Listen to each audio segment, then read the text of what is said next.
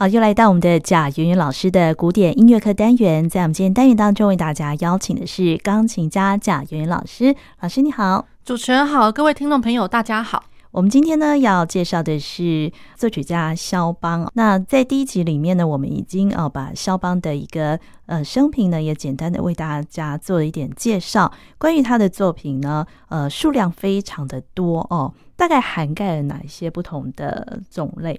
在他的曲类来讲的话，呃，我觉得大家一定哦，最早最早一定最所熟知的，一定就会是那个他的华尔兹。嗯，那更尤其就是说，呃，大家如果说有呃在学习音乐的人的话，呃，可能多少都会碰过小狗圆舞曲吧，The Minute Waltz。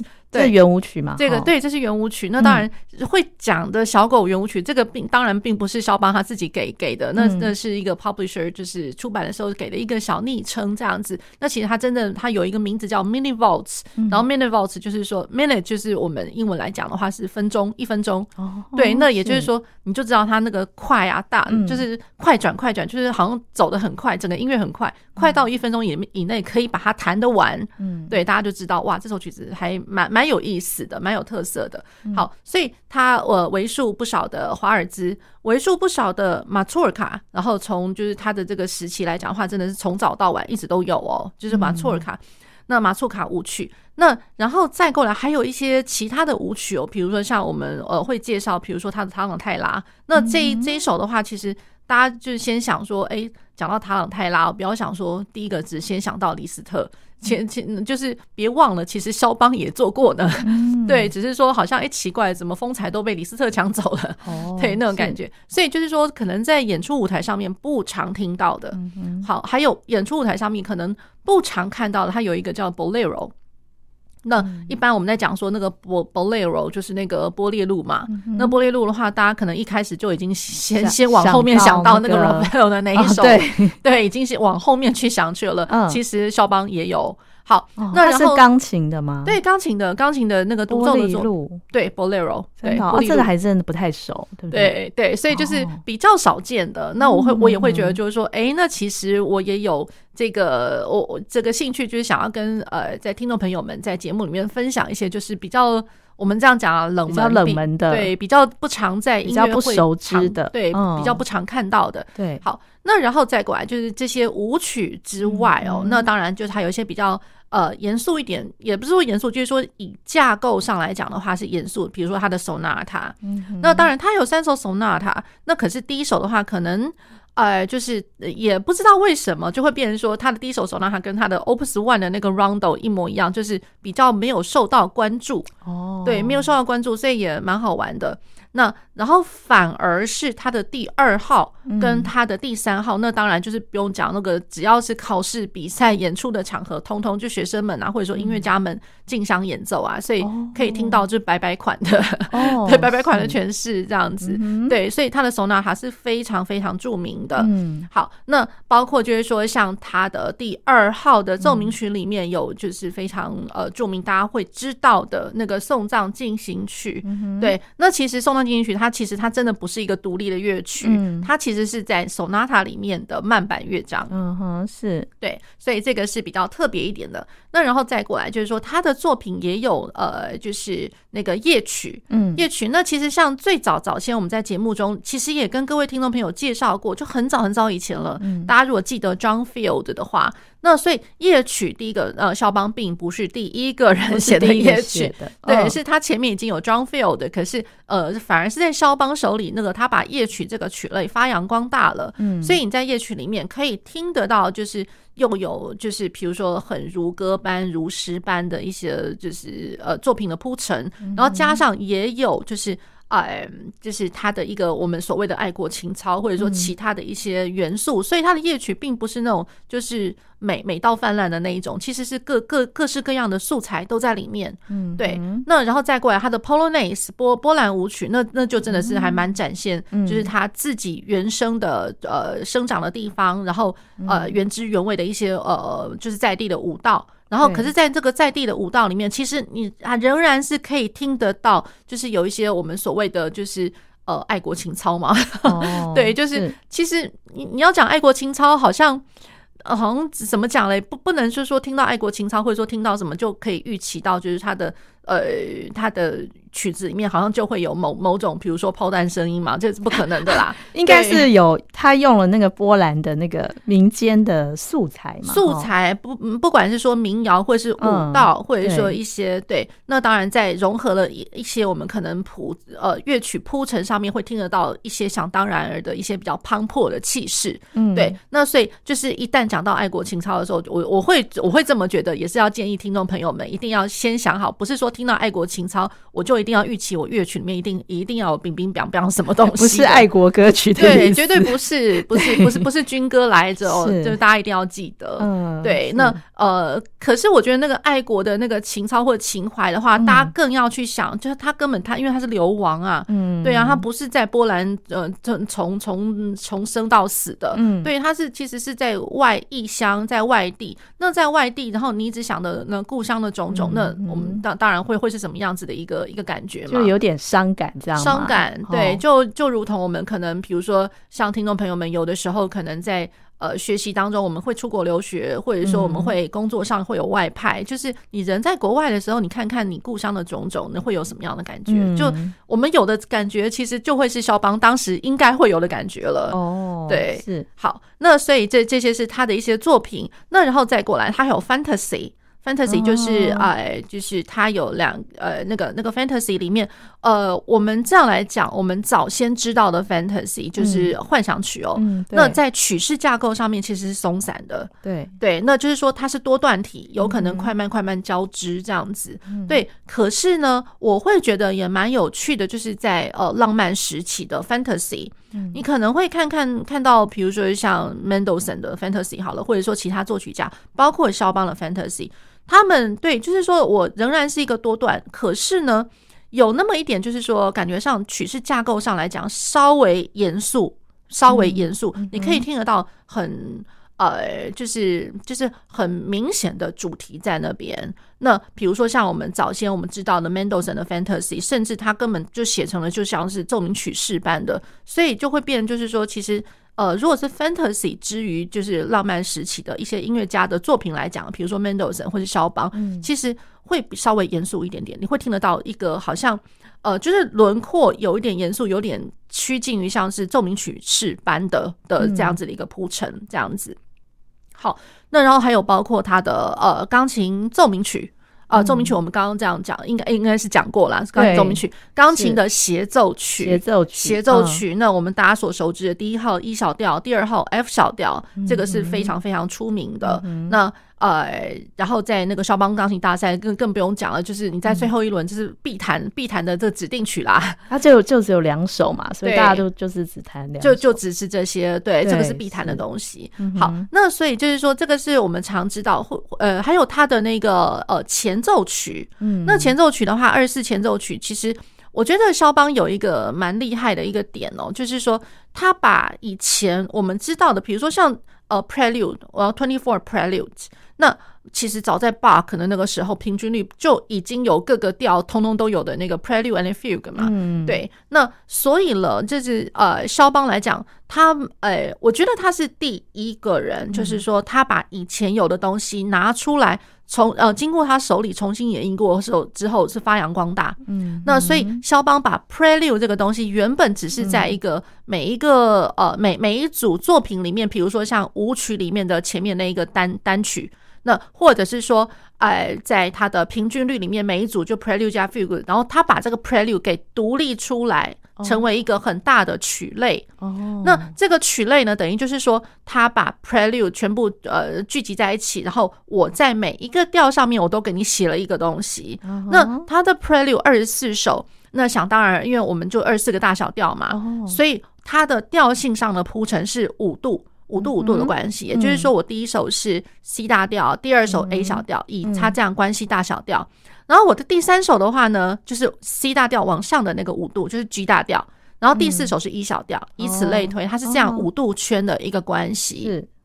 好，那然后再过来，那个肖邦他也曾经写了呃那个 Etude。就是那个练习练习曲，练习曲就是有作品十跟作品二十五。那然后大家一定会想啊，我知道那个作品多多少多少哦，我知道东风，我知道什么海洋，我知道 blah blah blah 什么之类的。Oh. 对，好，那这个一定要知道，就是说肖邦自己有写了那个这些昵称嘛？好像也不尽然呐、啊。其实这些昵称全部都是那个出版商给的，就是那个那个标题啊。对，那个标题，oh. 那标题其实就是说，呃，当然就出版商一方面，我觉得。呃，不是说哗众取宠啦，可是大家都想赚钱嘛，对，可能就是说他取了这个东西之后，会能够大家更加的深刻的认识到这个曲目。嗯、那当然就是说，哎，因为只是因为这些昵称来讲，这些名字好像还真的跟它的内容铺陈，它挺还挺贴切的。哦，对，那所以久而久之，哎，大家就习惯，哎，好像。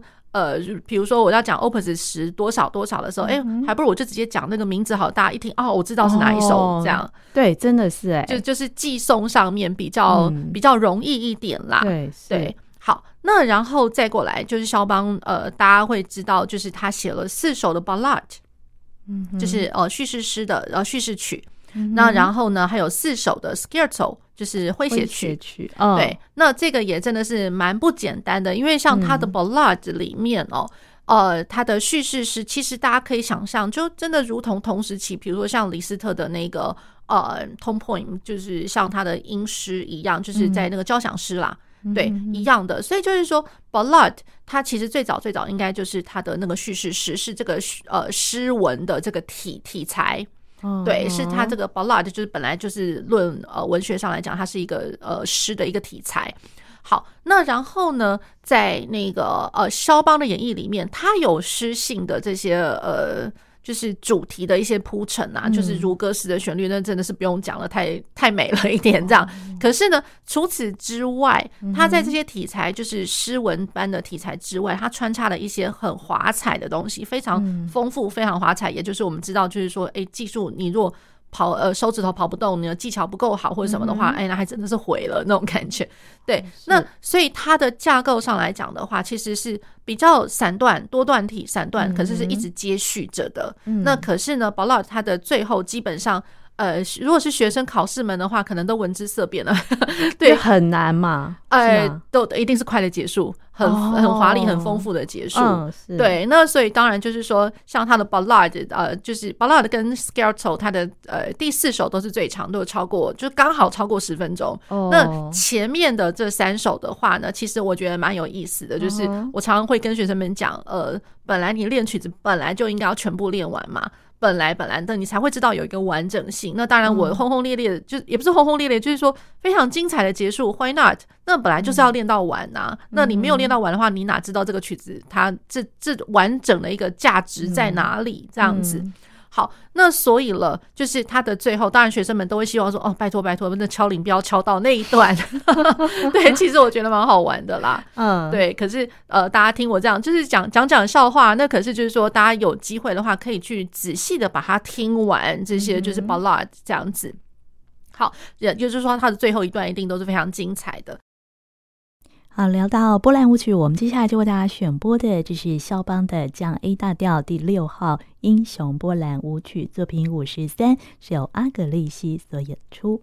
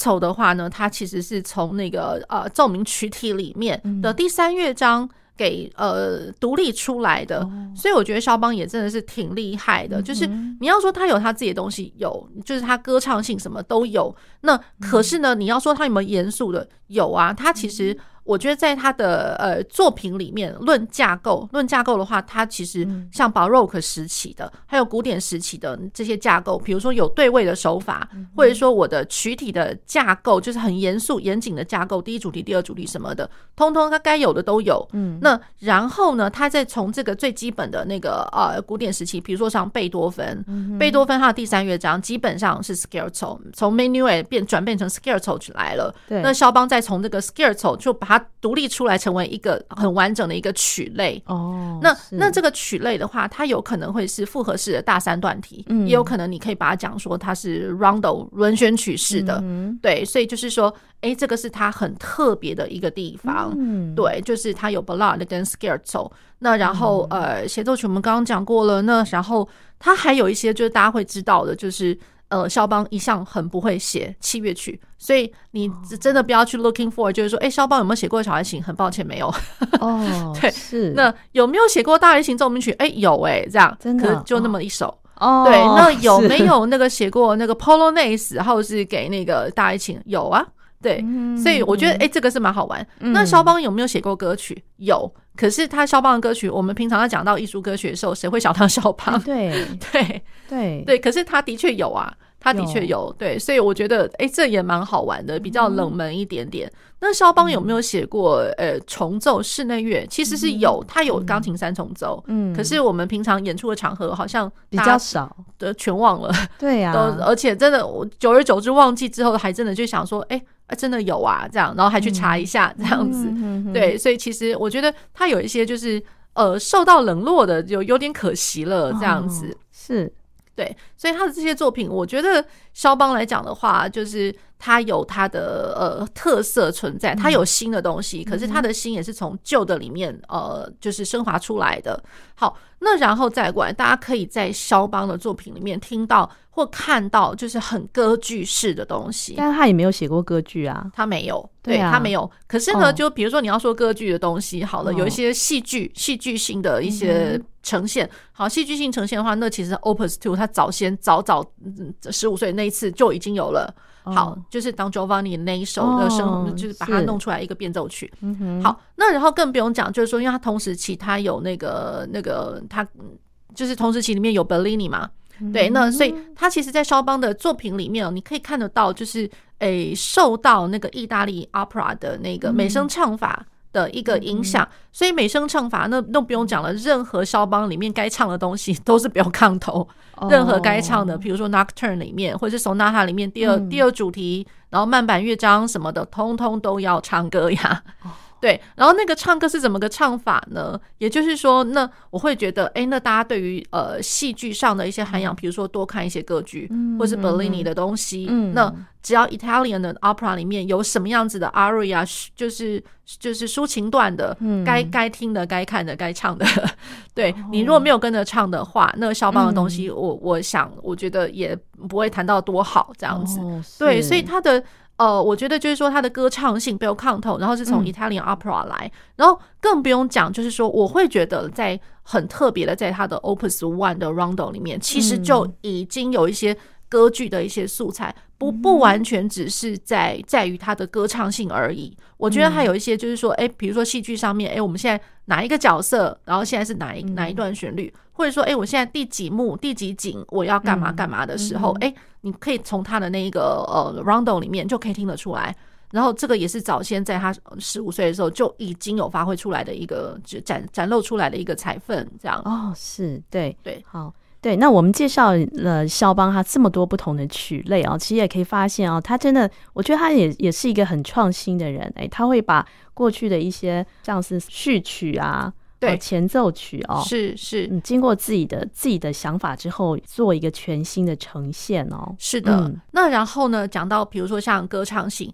那歌唱性大家一定会听得到，哎，那我那我下面的伴奏该怎么办？嗯，那所以下面的常常有的时候会听得到一些伴奏形态，可能是 open-wided chord，就是我的爬音和声式的爬音。那可是和声式的爬音的话，那对于肖邦的来讲的话，你会觉得哇，你手好像不太大的话，还真的有点小困难的。对，所以就是要呃比较建议来讲的话，因为他的他的那个 open wide 的，就是怎么讲呢？就是说我手要很扩张式的，然后因为他的和声哦，不是说哆咪嗦就可以把它哆哆咪嗦或哆咪嗦都可以解决了，它有的时候可能是哆嗦哆咪之类的，那。哎，或者是说像呃横跨两个八度，可是同一个同一个和声的，嗯，对。那所以如果说我的手掌不够坚坚定。那手掌不够平稳的话，嗯、那我的手指头，即便你再怎么样的主动，然后去找到那些呃音的位置啊，然后去演奏，再怎么样都会觉得不平均、不平稳，嗯嗯、而且稍稍的那么一点点的不平稳，一定就会毁了我的上面的该要展现的旋律。嗯，对，所以我会觉得肖邦真的这个蛮难的，对，就是说比较扩张式的和声的铺陈。嗯哼哼。好，我们先休息一下，再为大家选播一首音乐，这是阿格利西所演出的肖邦 F 大调第四号夜曲作品十五之一。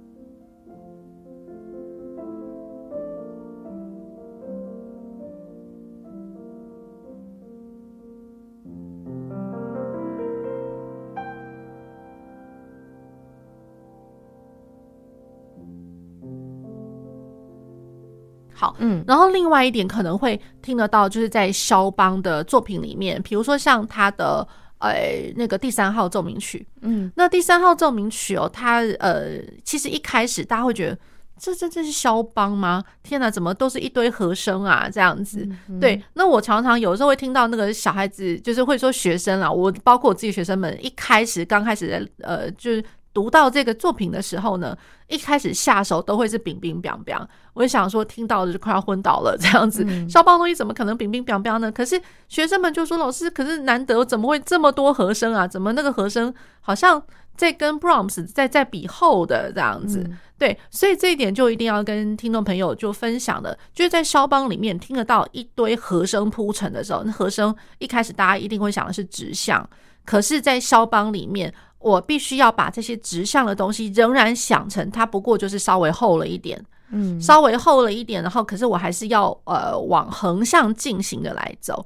那我这样来说好，我做一个很呃蛮好笑的比喻啦，像我常常就会跟学生们讲，呃，就是说我们来比较，就是画画的刷子好了。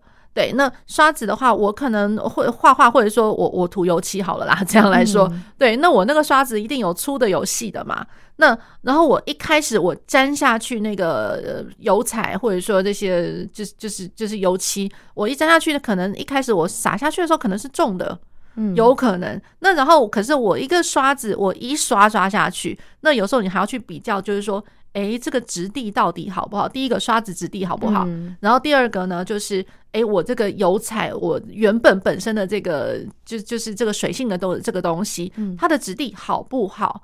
对，那我就会觉得就是说，诶，那肖邦的东西只要是和声式的横向的铺陈，它就像质地很好的刷子，嗯、或质地很好的的那些油彩，你一刷刷下去，我好像可以刷很长。我管它是粗的刷子或是细的刷子，我可以刷很长。嗯而且在这个很长的这个里面，色彩里面的里面没有掉漆，没有中空，没有没有漏洞。嗯，对，就是我会觉得，哎，那个色彩那个线条是一路持续下去，而且是非常的平均平稳的。嗯哼，对。那甚至有的时候会跟呃学生们开一个玩笑，就是说，比如说，因为这个都是从呃油彩刷这就是衍生出来的一些比喻，就好像呃就是。呃，如果是女女的学生，然后她稍微长得大一点，她会想要化妆，那常常他们会喜欢看一些美妆书啊之类的。那美妆书一样、嗯、一样会告诉你说，那个刷子跟那个你要涂的那个粉底是粉底液是怎么样子的一个质地，他会试给你看。嗯、我就说，那你就是在在琴房里面，你就一路一直试，就好像你在试你的粉粉底刷一样，试它的那个音色这样，试它的音色，试它的长度，你是不是真的可以延展到这么长？嗯、那你今天你能够做到非常棒的延展。度那就得了，那你至少这个肖邦的东西又又再再更进一步的了，这样子。Oh. 对，所以我觉得在演奏肖邦的东西的时候，可能很多面向需要去注意到，嗯、而不是说大家只注意到他的装饰奏啊、风花雪月的这一段这样子。嗯，对。好，那我们聊了这么多有关于肖邦的作品，还有他作品的特色之后呢，啊，接下来呢，贾云老师呢要先带给呃朋友的就是。在肖邦的早期的创作，在舞曲部分的作品，是的，呃，就是说，呃，大家所熟知的，比如说像那个华尔兹跟马祖尔卡，我们可能之后会就是在特别的在专辑里面去介绍这样子。嗯、那呃，第一首的话，我先跟各位呃提一个非常短小，可是大家不相信啊，居然这是肖邦的东西啊，这样子。嗯、对，它叫做 Contra Dance，它的那个 number opus number 是 B 十七 Brown，呃，J J Brown 的 number 十七。然后他其实是在一八二七年，或者说另另有一说是在一八二九年，可是都是在他超年轻的时候创作的。嗯、大家先听听看这首曲子。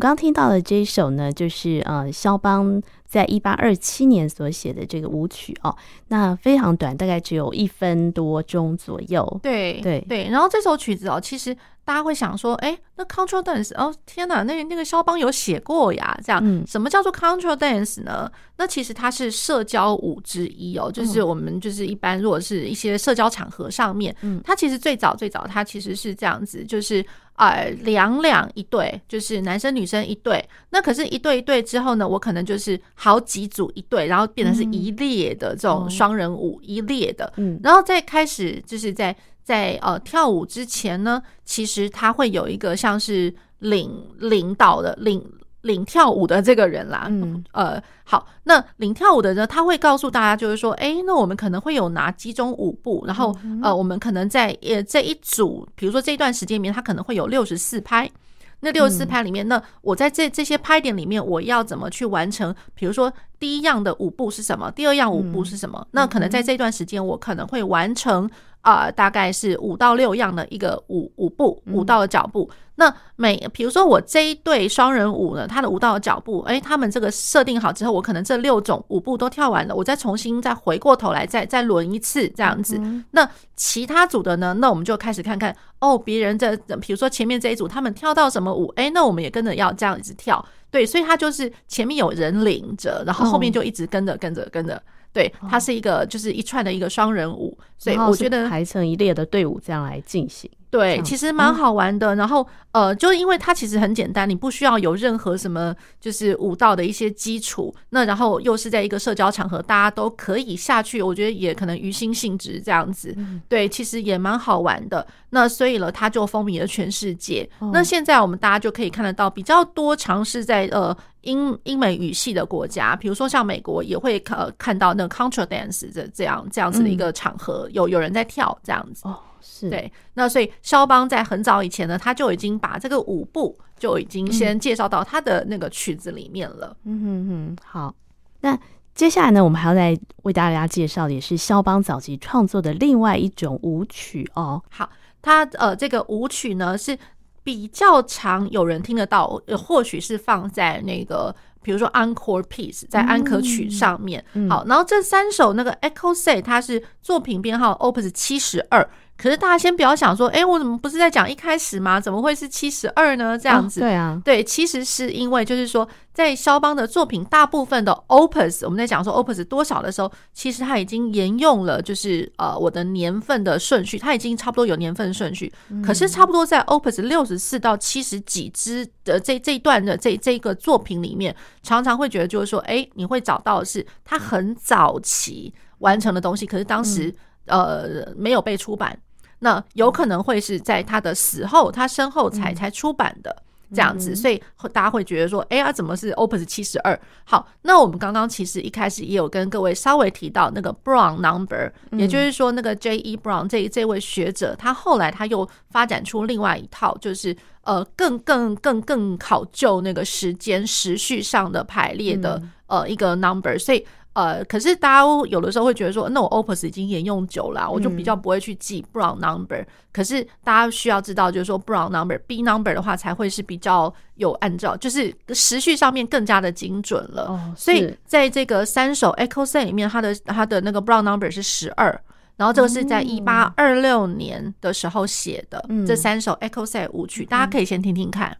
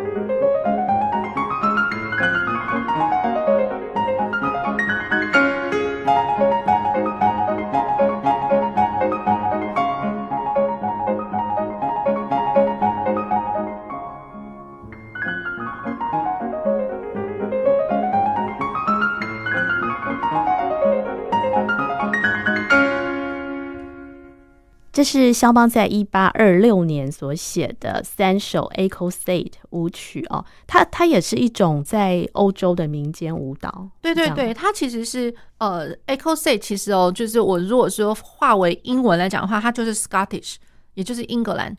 有没有英英呃，Sc 那个 Scottish 苏格兰啊？哦、对，苏格兰的舞曲。哦、对，其实对我觉得这也蛮有意思的，就是。呃，在苏格兰乡间的一个舞蹈，然后它是二四拍的。哦、那所以它大概是在那个呃十八世纪末，然后十九世纪初的时候，嗯嗯、它流行于在那个法国跟那个英国之间这样的一个舞蹈，哦、一个民间舞蹈。